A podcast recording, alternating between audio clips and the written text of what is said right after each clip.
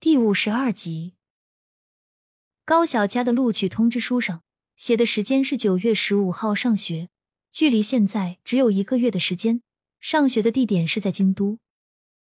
一家人坐在一起讨论着一些问题，有上学的安全问题，有学费住宿问题，以及高小佳一个人在外的各种其他问题。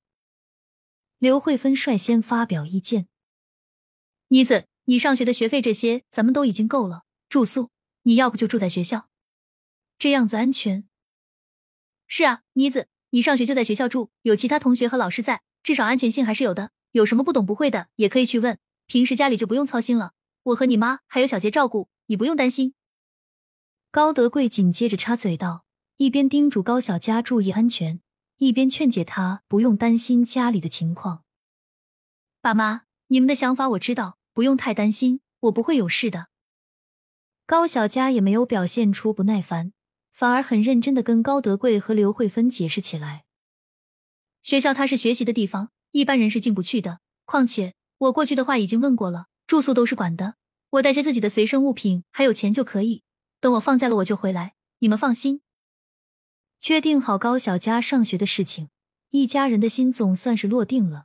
趁着这一个月的空档期，刚好可以好好休息一下，顺便准备些资料。还有研习一下目前学的知识，别考完就全忘记了。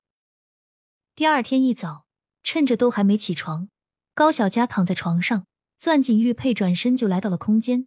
一段时间没有来，之前种的菜都熟了，他赶紧把它们采摘下来，放进泉水里保鲜。高小佳准备等到了京都后，再把这些卖掉。考虑到等会儿爸妈就醒来了，高小佳攥紧玉佩就出了空间。回到现实世界，他穿好衣服，起身下床，出了房门，正好看到刚起身的高德贵，笑着打个招呼。一家人坐在一起吃饭，饭桌上，刘慧芬谈到了高小杰相亲的问题。小杰，如今妮子要去城里，暂时是指望不上了。但你现在老大不小了，是该娶个媳妇回来了。桂花婶子她侄女，我上次见过，人长得秀气可人，性格又好，配你啊，绰绰有余。刘慧芬边夹着菜边念叨着高小杰，儿女的事是他心里的石头，不操心不行。听到谈论的这个话题，坐在身边的高小佳兴奋不已，一脸期待的插嘴问道：“妈，你说的是真的吗？桂花婶子的侄女要当我嫂子？哥真的要去相亲了？”高小佳的话让一旁的高小杰有些害羞，脸刷的一下就红了，低下了头。快速的扒拉几口饭，刘慧芬了笑了笑，一脸慈爱的看向高小佳，解释道：“是的，上次去了你桂花婶子那里，正好碰见她侄女儿，那孩子性格温顺，人又漂亮大方，配咱们家小杰绰绰有余。况且还是你桂花婶子先提的，这件事我放心。”高小佳也一脸认同，对于桂花婶子的为人，他还是比较放心的。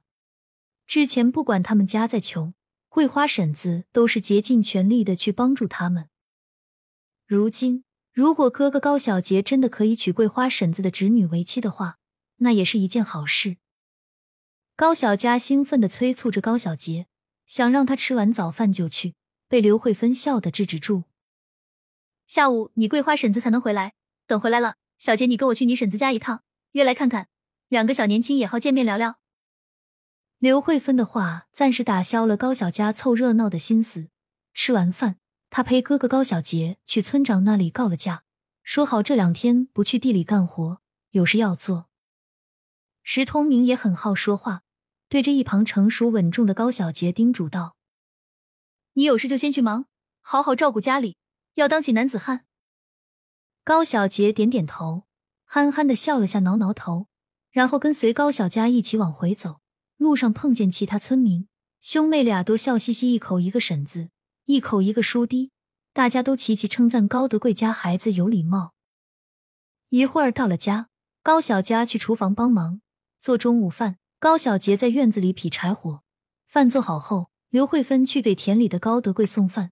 最近活有些多，他没时间回来吃。等刘慧芬回来，一家三口人坐在凳子上，爷爷高祥龙去了二拐叔那里。就没和大家一起吃饭。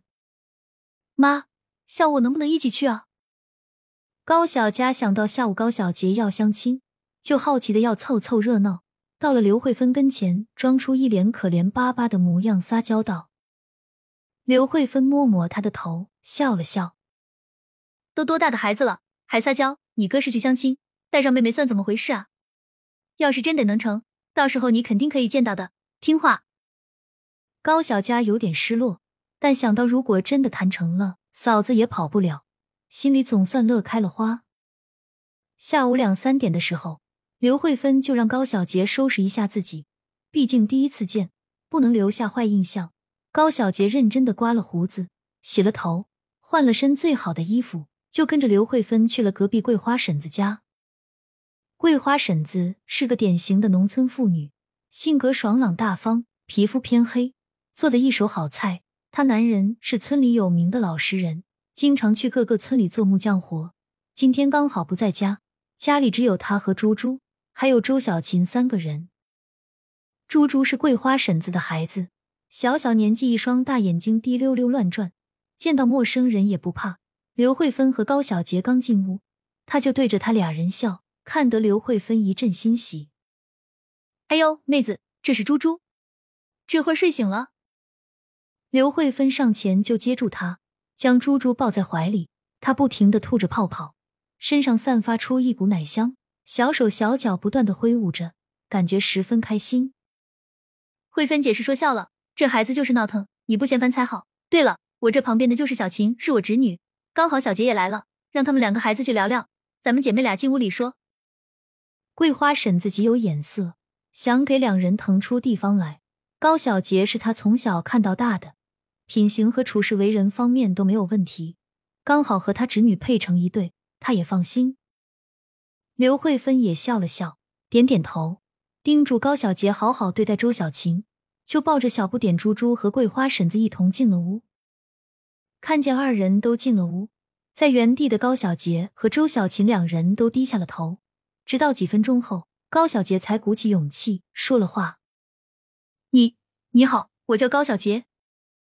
你好，我叫周小琴。”双方互相介绍完，又陷入了深深的沉默中。